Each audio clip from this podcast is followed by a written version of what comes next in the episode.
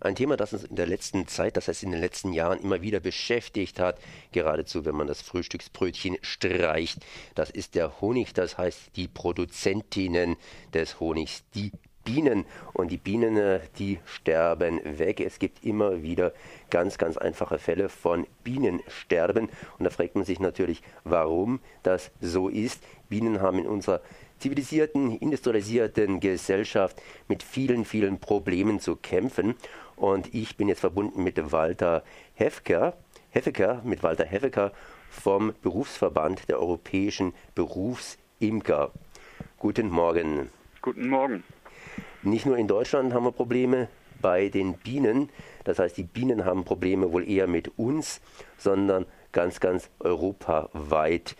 In Frankreich ist man jetzt dabei, ein Problem zu beseitigen. Das ist ein Gift. Das heißt, äh, das hat wieder mal so einen schönen, netten wissenschaftlichen Namen. Wie heißt denn das Ding?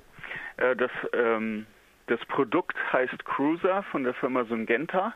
Das ist der Markenname und der Wirkstoff da drin, der entscheidende ist Thiamethoxam. Und äh, das gehört zur Wirkstoffgruppe der Neonicotinoide. Und äh, diese äh, Nervengifte äh, machen nicht nur in Europa große Probleme für die Bienen, sondern das ist ein weltweites Problem. Deshalb sind auch weltweit die Imker äh, auf den Barrikaden und fordern einen äh, Zulassungsstopp für solche Wirkstoffe. Aber in Frankreich ist man da ein bisschen aktiver. Können Sie mir das übrigens nochmal etwas stärker auf Deutsch erklären, mhm. was es so ist? Ich meine, es waren jetzt da irgendwie Gift, habe ich verstanden. Ja, also äh, das sind äh, diese Wirkstoffgruppe der Neonicotinoide. Das sind äh, Wirkstoffe, die entfernt verwandt sind mit Nikotin, äh, mit dem Nervengift Nikotin. Ähm, das heißt bei den Rauchern ganz einfach. Ja, ne? genau, das ja auch als äh, in geringeren Dosen als Suchtmittel ähm, eingesetzt wird. Und ähm, diese Nervengifte werden äh, weltweit zur Bekämpfung von Schadinsekten in der konventionellen Landwirtschaft eingesetzt und sind eigentlich die Hauptwirkstoffgruppe, die im Moment äh, vermarktet wird.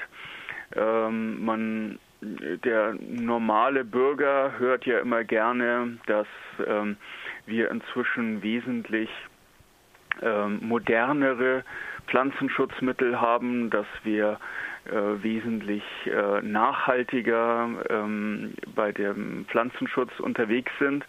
Wenn man aber genauer hinschaut, dann sieht man zum Beispiel, dass diese äh, Wirkstoffe ungefähr 7000 Mal giftiger für Bienen sind als DDT. Also wir haben uns da keineswegs ähm, in eine bessere Situation begeben, sondern wenn man mit so bienengefährlichen Wirkstoffen umgeht, ist es kein Wunder, äh, dass es dann noch zu Bienenschäden kommt. DDT ist ein Langzeitgift. Wie sieht es denn aus mit diesen modernen Giften? Lassen sie sich wenigstens schneller abbauen? Äh, das wird zum Teil von den Herstellern behauptet. Äh, wenn man aber dann äh, im Boden Untersuchungen macht, dann bauen die sich eben nicht so schnell ab wie von den Herstellern angegeben. Und häufig ist es ja so, dass ähm, der Abbau dort stattfindet, wo das Sonnenlicht und vor allem das UV-Licht ähm, die Wirkstoffe zerstört. Aber wenn so ein Wirkstoff mal im Boden ist, und dort vor Licht und großen Temperaturschwankungen geschützt ist, äh, dann ist er natürlich auch schnell äh, Richtung Grundwasser unterwegs. Und diese Neonicotinoide sind zum Teil extrem äh, wasserlöslich. Ähm, das sollen sie auch sein, weil sie häufig als Beizmittel eingesetzt werden. Beizmittel bedeutet, die werden nicht gespritzt, sondern das Saatgut wird mit äh, dem Wirkstoff umgeben, umhüllt, äh, wird dann in den Boden ausgesät. Ähm, dort äh, bildet sich dann durch die Bodenfeuchtigkeit ein sogenannter Beizhof. Das heißt also, äh, wenn die kleine Pflanze sich entwickelt, dann ähm, ist im Wurzelbereich dieser Pflanze dieses äh, Gift im Boden, wird dann über das Wasser mit äh, von der Pflanze aufgenommen und damit wird die Pflanze zur Giftpflanze. Das soll den Schädling bekämpfen. Äh, sie wird dann allerdings auch zur Giftpflanze für Bienen. Wie sieht es da in der Richtung für den Menschen aus? Wie schädlich ist das Ganze für den Menschen? Sie haben vorhin gesagt, Nikotin, Nikotin auf jeden Fall ist ja für den Menschen letztlich schädlich. Ähm, es ist so, dass ähm, die Hersteller behaupten, äh, diese, äh, der Mensch habe für diese Wirkstoffe keine Rezeptoren. Ähm, ich war allerdings auf Einladung von japanischen Imkerkollegen vor einigen ähm, einigen Monaten in Japan und dort war eine Fachkonferenz von Medizinern, die sich nur mit der Wirkung dieser Stoffe auf den Menschen beschäftigt haben. Also ähm, äh, die Angaben der Hersteller, dass es da keine Wirkung auf den Menschen gibt, äh, kann man mit Sicherheit äh, mit einem großen Fragezeichen versehen. Äh, das deckt sich auch mit den Beobachtungen, die wir gemacht haben 2008 bei dem großen äh, Bienensterben im Oberrheingraben. Da waren nämlich nicht nur die Bienen krank, sondern auch die Landwirte, äh, die den Staub von diesen Beizmitteln eingearbeitet, eingeatmet haben. Bienen haben ja eigentlich eine große Bedeutung. Wo liegt denn die Bedeutung der Bienen? Die Bedeutung ist äh, vor allem liegt äh, vor allem in der Bestäubungsleistung der Bienen. Ähm, das ist wichtig für die Landwirtschaft, für, für den Obstbau und viele andere Kulturen, äh, Gemüse, Raps und so weiter. Ähm, aber natürlich auch ähm, in der Natur viele Beerenfrüchte, äh, die, von denen die Singvögel leben, kommen nur zustande, wenn da eine Biene oder eine ihrer vielen Verwandten unterwegs waren und äh, diese Blüte bestäubt haben. In Frankreich nun wehrt man sich, das heißt, da wehren sich die Imker und wollen hier dieses Colony Collapse äh, Disorder äh, CCD bekämpfen. Mhm. Was steckt dahinter? Ja, also zunächst mal ähm, ist es so, dass nicht nur in Frankreich, sondern eben auf der ganzen Welt äh, die Imker beobachten, dass ihre Bienenvölker entweder sterben oder äh, sich nicht richtig entwickeln. Ähm, aber man hat, man hat äh, dann äh, vor allem in den USA äh, diesem Phänomen äh, diesen Namen Colony Collapse Disorder gegeben. Äh, auch, ähm, das ist im Prinzip auch eine PR-Aktion, um das Ganze irgendwo Richtung ähm, äh, also Disorder, also Krankheit der Bienen zu schieben und von der Pflanzenschutzthematik abzulenken. Und ähm, das, ähm, der Verdacht äh, kam eigentlich zuerst von den französischen Imkern, die beobachtet hatten, dass äh, zum Beispiel in den Sonnenblumenkulturen, wo es früher den Bienen prächtig ging, äh, die von den Imkern angewandert wurden, äh, es Probleme gab. Und äh, eigentlich haben die ähm, französischen Imker zusammen mit französischen Wissenschaftlern äh, zuerst äh, dieses Problem gefunden und sind seitdem äh, auch ähm, äh, vor Gericht aktiv, um Zulassungen dieser Pflanzenschutzmittel äh, zu verhindern.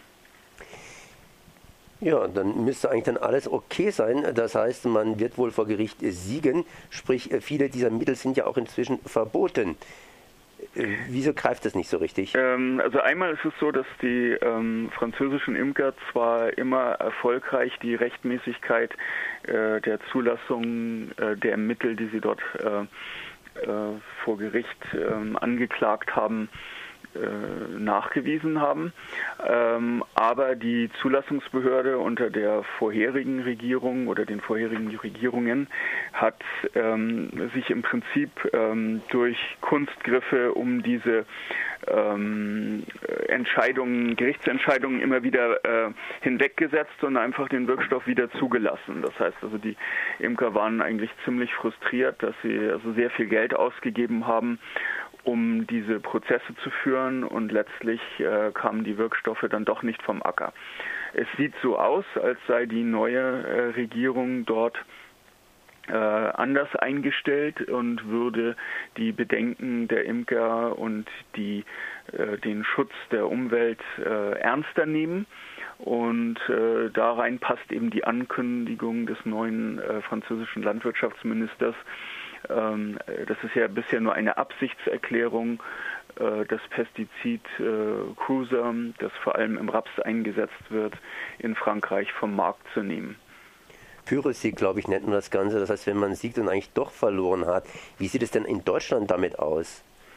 Ja, in Deutschland ähm, ist es so, dass wir nicht vor Gericht ziehen mussten, aber wir sind, haben demonstriert vor der Zulassungsbehörde äh, nach 2008 und vor allem haben wir äh, durch eigene Beobachtungen und Dokumentationen der Imker ähm, nachweisen können, dass äh, die These der Pflanzenschutzmittelhersteller, dass ähm, durch die Beizung der Kontakt der Bienen mit diesen gefährlichen Wirkstoffen verhindert wird, widerlegen können.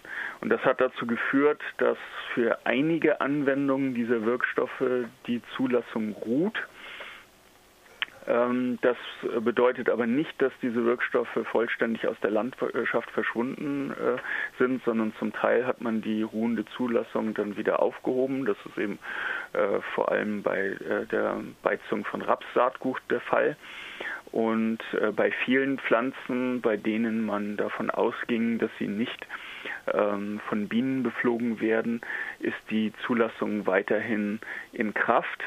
Das heißt, ähm, unsere Kulturlandschaft ist weiterhin äh, äh, voll mit ähm, Pflanzen, die mit Neonicotinoiden behandelt worden sind. Was ist eigentlich der Unterschied zwischen einer ruhenden Zulassung und einem Verbot? Äh, die ruhende Zulassung kann relativ äh, leicht, ähm, äh, wenn äh, die Zulassungsbehörde der Meinung ist, da sind ähm, entsprechende Maßnahmen getroffen worden, wieder aktiviert werden. Ähm, das haben wir also zum Beispiel beim Raps erlebt, äh, nachdem es dieses große Ereignis gab 2008 im Oberrheingraben, äh, wo es einfach unmöglich war, diesen Zusammenhang zu leugnen, hat man erstmal die ganze Wirkstoffgruppe gesperrt, hat äh, sich dann aber überlegt, dass dieser Schaden 2008 vor allem durch Beizmittelstaub entstanden ist und ist dann ähm, hat sich dann überlegt, dass beim Raps vielleicht ähm, nicht so viel Staubentwicklung ist und dann konnte man praktisch diese ruhende Zulassung wieder äh, aktivieren. Unserer Meinung nach ist das eine äh, absolute Fehlentscheidung, weil es eben äh, sehr viele Wege gibt, ähm, mit denen äh, die Bienen in Kontakt kommen mit diesem Beizmittel. Ähm, ein wichtiger Faktor ist zum Beispiel, dass die, äh, diese Mittel sehr wasserlöslich sind und dass die Pflanzen, wenn sie das Wasser ähm, mit dem Gift aus dem Boden aufnehmen, dieses Wasser auch wieder ausschwitzen, vor allem in den Morgenstunden. Dieses Phänomen nennt man Gutation. Und äh, italienische Wissenschaftler haben nachgewiesen, dass diese äh, Gutationstropfen, die so ähnlich wie Tautropfen aussehen im, am Morgen, äh, extrem toxisch für Bienen sind. Und äh, wenn die Bienen in der Früh ausfliegen, um für das Bienenvolk Wasser zu holen, dann ähm, ist für sie überhaupt nicht interessant, ob diese Pflanze später mal Nektar oder Pollen liefert. Und äh, es ist auch wichtig, dass, äh, zu wissen, dass die äh, vor allem die kleinen Pflanzen äh, extrem hohe Wirkstoffkonzentrationen in diesen Gutationstropfen haben. Ähm, damit sind also auch äh, Flächen, die gerade erst am Auflaufen sind, ähm, Getreideflächen, ähm, Zuckerrüben und so weiter eine Gefahrenquelle für, für Bienen, aber natürlich auch, äh, das darf man in der Diskussion nicht vergessen, für viele andere Insekten. Also wenn ähm, äh, wir ein Sterben der Bienen äh, weltweit beobachten, dann beobachten Wissenschaftler auch äh, einen rapiden Rückgang zu, von Hummelpopulationen. Ja, und wohl auch alle möglichen Insekten, die sich eben auch von Gras oder von diesen, diesen Pflanzen eben entsprechend ernähren. Das mhm. heißt also, die Bienen sind auch gefährdet von nicht blühenden Feldern praktisch. Genau, also äh, das ähm, ist immer ganz wichtig, dass man äh, sich vor Augen führt, dass äh, die Bienen nicht nur Nektar sammeln, sondern sie sammeln eben auch Honigtau, sie sammeln ganz gezielt Pollen, auch von Pflanzen, die keinen Nektar spenden, weil dieser Pollen ähm, die Eiweißquelle für die Brutaufzucht ist. Und sie sammeln Harz, sie sammeln äh, eben auch Wasser. Und äh, bei dem Wasser ist es wiederum wichtig, dass ähm, nicht eine einzelne Biene rausfliegt, weil sie selbst durstig ist, sondern sie äh, fliegt raus, um Wasser zu holen, um damit das ganze Volk zu versorgen. Das heißt also eine Biene, die äh, jetzt das Pech hatte, so einen giftigen äh, Gutationswassertropfen zu erwischen, äh, die äh, bringt dieses Wasser mit in das Volk und das wird dann innerhalb der Kolonie verteilt und damit werden natürlich wesentlich mehr Bienen geschädigt. Äh, wenn wir jetzt ähm, von der Schädigung der Bienen sprechen, dann muss man auch wissen, dass diese Nervengifte ähm, wir, wir Menschen setzen auch sehr gerne ein anderes Nervengift ein, nämlich Alkohol und kennen da diesen Effekt. Diese Nervengifte haben äh, sehr viele subletale Wirkungen. Das heißt also, wenn jemand viel Alkohol trinkt, bedeutet das noch lange nicht, dass er dann gleich tot ist, sondern ähm, die Wirkung von Alkohol sorgt erstmal dafür, dass er möglicherweise nicht mehr ein besonders ähm, ähm, nützliches äh, Mitglied der Gesellschaft ist. Und genauso ist es auch bei der Biene. Äh, wenn die Biene nicht gleich umgebracht wird von diesen äh, Wirkstoffen, äh, dann ähm, kann sie aber äh, sehr wichtige Intelligenzleistungen nicht mehr erbringen. Das heißt also, man hat äh, gefunden, dass die Bienen sich ähm, in der Landschaft nicht mehr gut orientieren können, dass sie teilweise zum Stock gar nicht mehr zurückfinden. Ähm, es gibt aber auch andere Effekte im Bienenvolk, wie die Regulierung der Bruttemperatur oder auch die, der berühmte Schwänzeltanz, bei dem eine Biene ihren Kolleginnen erzählt, wo es was zu holen gibt. Die übertragene Information in diesem Schwänzeltanz wird auch mit äh, dem Einfluss dieser Nervengifte immer schlechter. Das heißt, ähm, ein Bienenvolk fängt relativ früh bei sehr geringen Dosen dieser Nervengifte schon an, äh, nicht mehr richtig zu funktionieren. Das heißt, äh, dann geht alles letztendlich schief. Im Grunde genommen kann man ja auch nicht von der einzelnen Biene reden, sondern das ist eigentlich ein Kollektiv, das vollständig zusammenarbeitet, bei dem der Einzelne tatsächlich nichts ist und die Gruppe praktisch alles, wo sogar die Königin ersetzt wird, wenn die Königin mal wegstirbt, mhm. durch ein gewisses Kollektiv. Genau, also da gibt es auch ein ganz tolles Buch, was ich sehr empfehlen kann für diejenigen, die des Englischen mächtig äh, sind, äh, Honeybee Democracy. Ähm, das ist ein Buch von einem amerikanischen Bienenwissenschaftler, der diese ganzen Entscheidungsprozesse im Bienenvolk ähm, untersucht hat. Das ist absolut faszinierend. Äh, je mehr man darüber weiß, äh, was die Bienen alles ähm, äh, dort leisten, äh, und wie intelligent die Abläufe sind, desto mehr Respekt hat man äh, vor diesen kleinen Viechern. Äh, aber vor allem desto ähm, offensichtlicher ist es, dass ähm, äh, die Kombination von ähm, dieser Art äh, zu existieren, die sehr auf Intelligenzleistungen angewiesen ist und Nervengiften überall in der Landschaft, äh, die kann nicht gut gehen.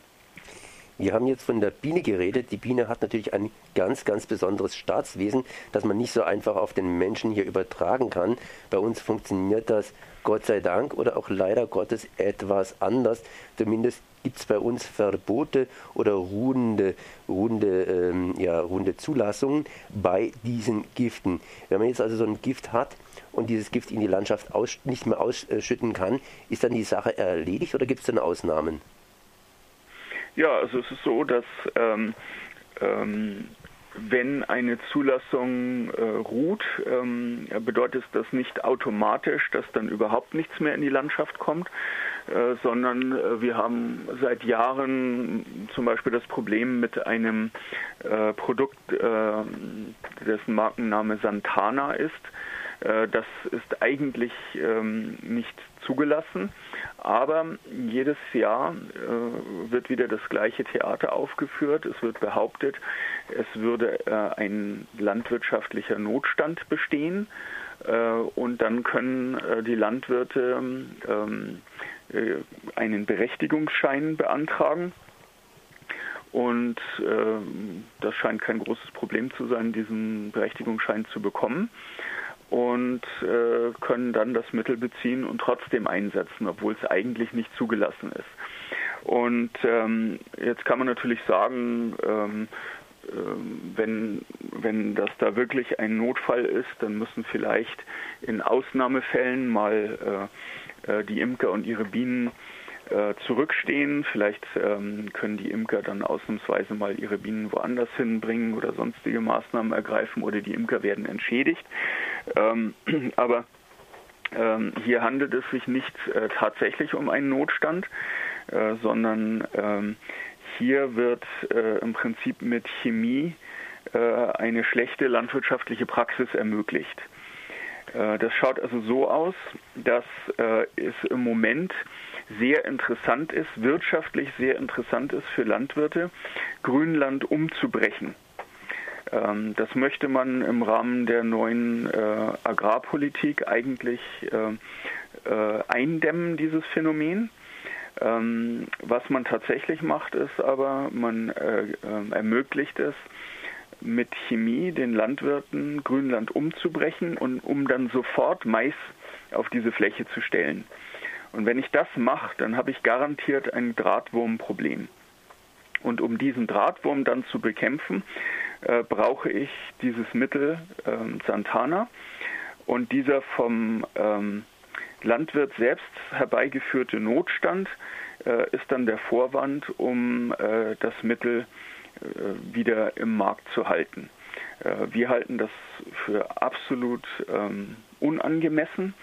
Äh, der Landwirt hat die Möglichkeit, andere Kulturen erstmal anzubauen, um dann später auf Mais umzusteigen.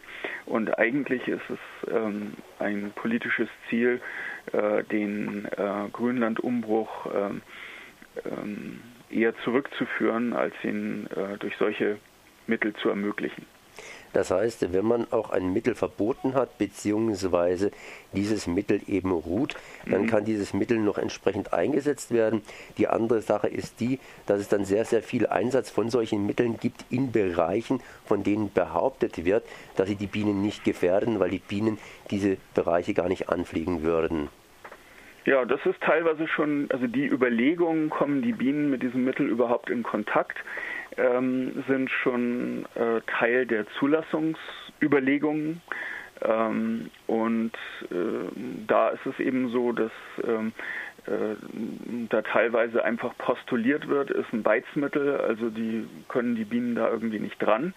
Und ähm, es waren eigentlich erst die Dokumentationen, die wir als Imker zusammengetragen haben, äh, darüber, was alles äh, tatsächlich passiert, die dazu geführt haben, dass äh, diese Vorgehensweise bei der Zulassung nicht mehr aufrechtzuerhalten war. Äh, dabei muss man vielleicht auch sehen, dass diese ähm, Zulassungen eben teilweise unter Auflagen ähm, erfüllt werden. Das heißt, da gibt es eine lange Liste, was der Landwirt alles äh, tun soll, um Auswirkungen auf Bienen und andere Nichtzielorganismen zu verhindern. Ähm, und äh, dann, wenn dann irgendwas passiert, dann ist nicht der Hersteller schuld, sondern dann wird die Schuld auf den Landwirt geschoben. Und ähm, das Interessante ist natürlich, weil wir als Imker mit unseren Bienen überall in der Landschaft unterwegs sind, äh, haben wir teilweise ein besseres Bild darüber, was tatsächlich dann mit den Produkten passiert, als die Zulassungsbehörde. Ähm, also zum Beispiel ähm, setzt ja diese Geschichte mit der Beizung voraus, dass auch wirklich jedes gebeizte Saatkorn unten im Boden landet. Wenn man sich aber so eine Fläche nach der Aussaat anschaut, dann sieht man da sehr viel herumliegendes Saatgut. Ähm, zum Beispiel in, im Wendebereich, wenn die Sämaschine ausgehoben wird oder an der Stelle, wo der ähm, Kasten mit dem Saatgut wieder neu befüllt wird. Und wenn jetzt ähm, sich dort bei Regen eine Pfütze bildet, dann reichen ein bis zwei Körner von diesem Saatgut aus, um das ganze Wasser in dieser Pfütze hochtoxisch für Bienen zu machen. Ähm, dann, äh, wenn man so etwas den Herstellern oder der Zulassungsbehörde zeigt, äh, dann heißt es ja, da hat also der Landwirt was falsch gemacht. Äh, wenn man sich dann aber zum Beispiel mit den gleichen Bildern in eine Landwirtschaftsschule begibt und sagt, ähm, ähm, fällt euch an diesem Bild irgendwie was auf, äh, dann stellt sich also heraus, dass ähm, ähm, es da eigentlich überhaupt keine Sensibilisierung gibt, dass dieses herumliegende Saatgut irgendwie ein Problem sein könnte. Äh, es wird bestenfalls gesagt, naja, äh, der Landwirt hat ähm, etwas Saatgut verschwendet, das ist unwirtschaftlich. Also da wird teilweise bei der Zulassung ähm, vorausgesetzt, dass äh, die Landwirte äh, ganz genau wissen, äh, wie gefährlich diese Mittel sind, ganz genau wissen, wie sie damit umgehen. Ähm, teilweise wird auch vorausgesetzt, dass die äh, Landwirte äh, supermoderne Seemaschinen haben. Und wenn man dann ins Feld geht und schaut, ähm, äh, mit welchen Maschinen dieses Saatgut tatsächlich ausgebracht wird, äh, dann ergibt sich ein wiederum ein völlig anderes Bild.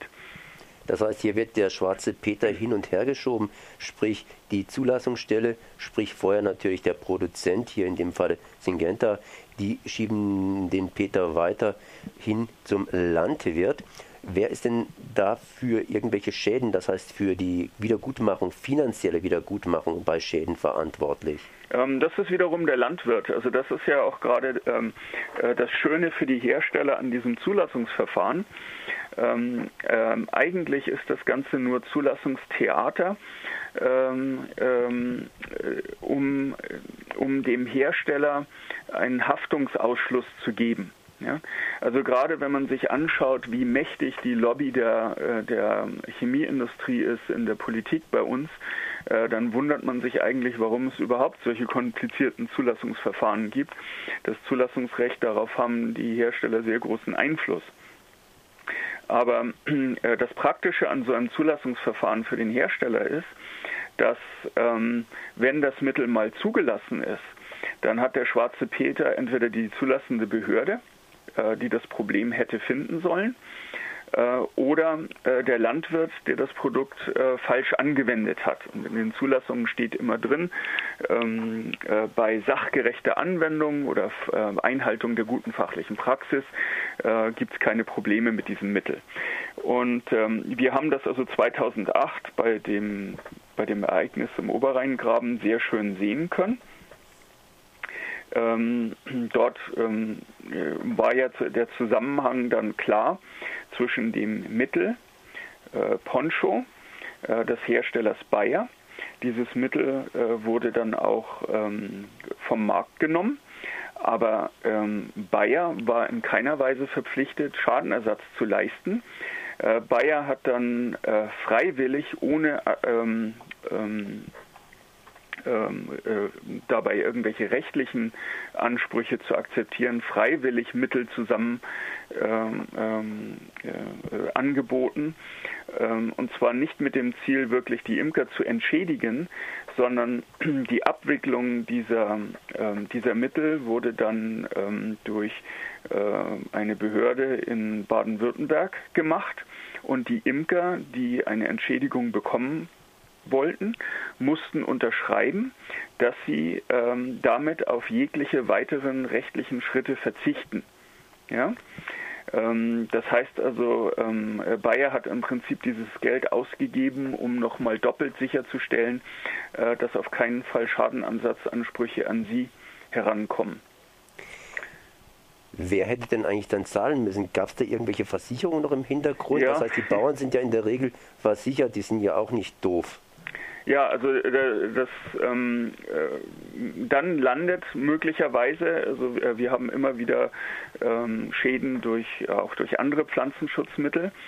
Und ähm, dann muss also der der Imker ähm, eine Probe nehmen und zwar ähm, oder nehmen lassen ähm, von vom Pflanzenschutzamt teilweise muss er äh, die Polizei äh, bitten, diese Probennahme vorzunehmen oder zu überwachen, damit das also rechtlich dokumentiert ist. Und dann muss im Prinzip nachgewiesen werden, ähm, dass ähm, erstens dieser Wirkstoff in, den, in einer Bienenprobe zu finden ist und zweitens dieser Wirkstoff auch zu finden ist auf der Fläche eines ganz bestimmten Landwirts. Da gibt es also einen Haufen Probleme mit diesem mit diesem Ansatz. Zunächst mal äh, ist es so, dass so ein Bienenvolk mindestens 30 Quadratkilometer befliegt. Ja? Das heißt also, wenn ich einen Bienenschaden habe, genau herauszufinden, von welchem äh, Feld, von welchem Landwirt ähm, jetzt das Problem stammt, ist enorm schwierig.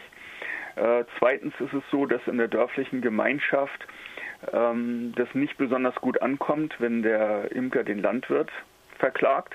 Wir Imker ähm, nutzen ja nicht unsere eigenen Flächen, sondern wir sind darauf angewiesen, dass uns Landwirte Standplätze für unsere Bienen zur Verfügung stellen.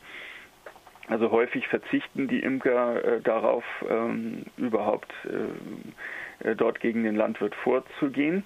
Und dann äh, haben wir Imker selber noch eine Versicherung, die wir selber bezahlen, äh, die ähm, äh, für Schäden zum Teil aufkommt.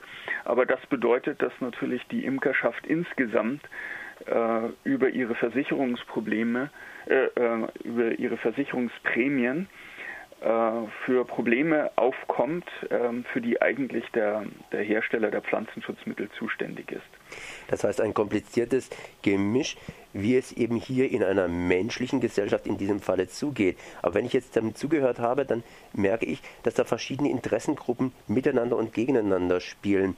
Warum sind dann eigentlich die Bauern nicht unbedingt hier auf Seiten der Landwirte. Das heißt, die Bauern können sich da weitestgehend drücken, auch vor der Verantwortung, indem sie hingehen und hier links und rechts praktisch sagen, ja, der war's. Ja, also ähm, im Gentechnikrecht gibt es ja das Konzept der gesamtschuldnerischen ähm, Haftung. Ähm, aber hier bei den Pflanzenschutzmitteln ist es so, dass ähm, tatsächlich der Imker gegen einen bestimmten Landwirt äh, vorgehen muss, um Schadenersatz äh, zu bekommen. Ähm, ist, unserer Meinung nach äh, ist aber ähm, das Problem nicht unbedingt der Landwirt, sondern äh, diese ganzen ähm, Interessengruppen weiter oben haben dafür gesorgt, dass der Landwirt den schwarzen Peter hat. Äh, die haben teilweise ja. auch äh, dafür gesorgt, ähm, dass der Landwirt äh, ähm, sich gar nicht bewusst ist darüber, wie gefährlich die Stoffe sind, mit denen er umgeht. Also da wird sehr viel auch gegenüber den Landwirten verharmlost. Ähm, wir haben also Mittel, wo der Hersteller sogar damit wirbt, dass die in die Blüte gespritzt werden können, was also für uns absolut haarsträubend ist. Und äh, die Landwirte sind auch teilweise nicht gut informiert darüber, äh, was sie eigentlich ihrer eigenen Gesundheit antun, wenn sie mit diesen Mitteln umgehen. Richtig, ich meine, ich wollte eigentlich vorhin sagen, mhm. der Landwirt müsste ja eigentlich, wenn er auch den Schaden dann trägt, auch finanziell trägt, sehr stark auf der Seite der Imker sein. Und zum Beispiel, was Sie jetzt hier gesagt haben, äh, wenn er den nicht so unbedingt trägt, weil er da irgendwann es schwierig ist, ihm das nachzuweisen, dass er äh, da schuld ist, er müsste zumindest auf der Seite der Imker stehen. Warum gibt es da keinen Schulterschluss oder zumindest in den oberen Etagen, sprich in den Landwirtschaftsverbänden, wo man sagt, wir die Imker und wir die Landwirte versuchen mal das Problem gemeinsam gegen die Agrarindustrie bzw. gegen die Giftmischer in den Griff zu bekommen? Ähm, ja, da muss man ähm, unterscheiden. Ähm, also einmal ist es so, dass ähm, also viele Landwirte, wenn sie erleben, äh, was ähm, der Einsatz von dem Mittel, was ihnen als sicher verkauft worden ist, äh, dann beim Imker anrichtet, ähm, sind persönlich sehr betroffen und ähm, versuchen auch ähm, äh, dem, dem Imker zu helfen und also mit den einzelnen Landwirten gibt es häufig ähm, äh, kein Problem und ähm, eine gute Zusammenarbeit. Ähm, das Problem ähm, ist, äh, liegt eher dahin, dass ähm, der, die Vertretung, die Hauptvertretung der Landwirte, der Bauernverband, äh, im Prinzip ähm, hauptsächlich die Interessen der Agrarindustrie vertritt. Äh, das kann man auch sehr schön zeigen. Das ist also keine Verschwörungstheorie, sondern der scheidende Bauernpräsident Sonnleitner ist ja nicht nur Präsident des Bauernverbandes, sondern auch Vorstandsvorsitzender der Fördergemeinschaft Nachhaltige Landwirtschaft.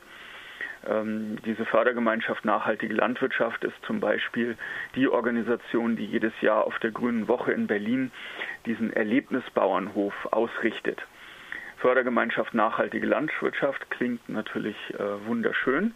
Wenn man sich aber äh, mal anschaut, wer denn eigentlich äh, die Mitglieder dieser Organisation sind, dann findet man dort eben hauptsächlich Bayer, BSF, Syngenta, ähm, Monsanto, ähm, äh, die ganze ähm, äh, Chemielobby ähm, bestimmt im Prinzip äh, die Agenda für den Bauernverband. Das sehen wir also auch immer wieder, wenn, ähm, wenn es darum geht, ähm, den Einsatz von Pflanzenschutzmitteln in irgendeiner Form einzudämmen. Äh, dann äh, kämpft der Bauernverband ähm, immer auf der Seite der Agrarindustrie. Äh, jetzt gibt es aber auch ähm, Organisationen von Landwirten, äh, die dieses Spiel vom Bauernverband durchschaut haben und äh, gemerkt haben, dass dort eigentlich nicht die Interessen der Landwirte vertreten werden. Und äh, da ist ähm, allen voran die Arbeitsgemeinschaft Bäuerliche Landwirtschaft, äh, die sehr viel mit uns zusammenarbeitet äh, an diesem Thema. Ähm, und da ist auch der BDM, also der Bund, äh, Deutscher, Bundesverband Deutscher Milchviehhalter, das ist ein Drittel der deutschen äh, Milchbauern, die sich inzwischen vom Bauernverband verabschiedet haben. Und mit diesen Milchbauern zusammen haben wir gemeinsam ein Produkt ähm, entwickelt, die faire Milch. Äh, die kann jeder Verbraucher bei ähm, Teegut oder bei Rewe und verschiedenen anderen Supermärkten seit einigen Jahren kaufen. Und hier haben wir uns mit den Milchbauern direkt zusammengesetzt also mit, den, äh, mit der oberen Etage, ähm, haben mit ihnen die Probleme, die wir ähm, bei der Milcherzeugung, also zum Beispiel beim Futterbau, beim Mais, aber auch bei der Silagewirtschaft sehen, durchgesprochen und haben gesagt, ähm, wenn ihr eure Betriebsweise verändert, die ihr teilweise auch aus eigenem Interesse und im Interesse der Verbraucher verändern müsst, ähm, und dabei die Bienen berücksichtigt, äh, dann gibt es von uns Marketing-Rückenwind. Und ähm, dabei ist eben herausgekommen, ein Produkt, das nicht nur einen fairen Preis für den Bauern ähm, zahlt, für die Milch, die darüber verkauft wird, über diese Marke, sondern ähm, äh, die Betriebsweise ist auch so umgestellt, dass ähm, äh, die Milch für den Verbraucher bessere Inhaltsstoffe hat, also höheren Omega-3-Fettsäurenanteil. Äh, aber die Landwirte haben auch ähm, sich bereit erklärt, auf eine ganze Reihe von ähm, Insektiziden, die wir für problematisch halten, zu verzichten. Und ähm, dort äh, bei der Entwicklung dieser fairen Milch, dieser, dieser Kriterien, ähm, saßen eben Landwirte, Imker, Umweltschützer, Verbraucherschützer alle an einem Tisch und wir waren uns relativ schnell einig, äh, wie ähm, äh, äh, für alle gemeinsam eine positive Lösung ähm, herauskommen kann. Die einzigen, die nicht mit am Tisch saßen, waren die Pflanzenschutzmittelhersteller. Das heißt also, wenn die nicht mit am Tisch sitzen, dann gibt es eigentlich ähm, relativ schnell ähm, praktikable Lösungen für alle Beteiligten. Und äh, die Verbraucher haben eben die Möglichkeit, indem sie solche Produkte kaufen, äh, Landwirte, die ähm, sich auf diesen Dialog mit den anderen Interessengruppen äh, einlassen, zu unterstützen und wir werden das als Imker in Zukunft auch noch äh, stärker forcieren mit einem neuen Label, das wir, an, an dem wir arbeiten, wo wir jetzt gerade die ersten Produkte zertifizieren. Das ist ein weltweites Label, das nennt sich Certified Bee Friendly, also zertifiziert bienenfreundliche Produktion. Und damit ähm, ähm, zeichnen wir also als Imkerverbände Produkte aus, äh, bei denen die Landwirte bei der Produktion Rücksicht auf die Bienen genommen haben und damit dann auch indirekt Rücksicht auf die Menschen, denn wir wollen ja den Honig essen. Wir haben natürlich auch noch viele, viele andere Vorteile von Bienen und darauf könnten wir dann alle noch eingehen. Ich habe jetzt auf die Uhr geschaut. Hm. Ich habe Sie vorhin begrüßt mit Guten Morgen und muss Sie jetzt wohl verabschieden mit einem wunderschönen Tag. Wo kann man sich weiter informieren und äh, haben Sie noch ein Schlusswort? Ja, also das Schlusswort äh, ist äh, auf jeden Fall äh, müssen Imker und Landwirte an einem Strang ziehen. Ähm, woran wir arbeiten, und das können Imker und Verbraucher und Umweltverbände, ist, ähm, dass sich die Agrarpolitik ändert, sodass die Landwirte nicht unter diesem enormen Druck wachse oder weiche, diesem Druck des Strukturwandels stehen. Wir wollen dafür sorgen, dass die Landwirte auch den notwendigen Spielraum haben, um äh, Rücksicht auf die Bienen nehmen zu können. Und gibt es noch irgendwo eine Webseite, wo man sich informieren kann? Äh, Sie können auf äh, www.berufsimker.de gehen und dort haben Sie Kontakt ähm, zu den deutschen Berufsimkern und allen unseren Veröffentlichungen und auch Ansprechpartner. Das war Walter Heffecker vom Europäischen Berufsimkerverband. Ich danke mal für dieses Gespräch. Herzlichen Dank.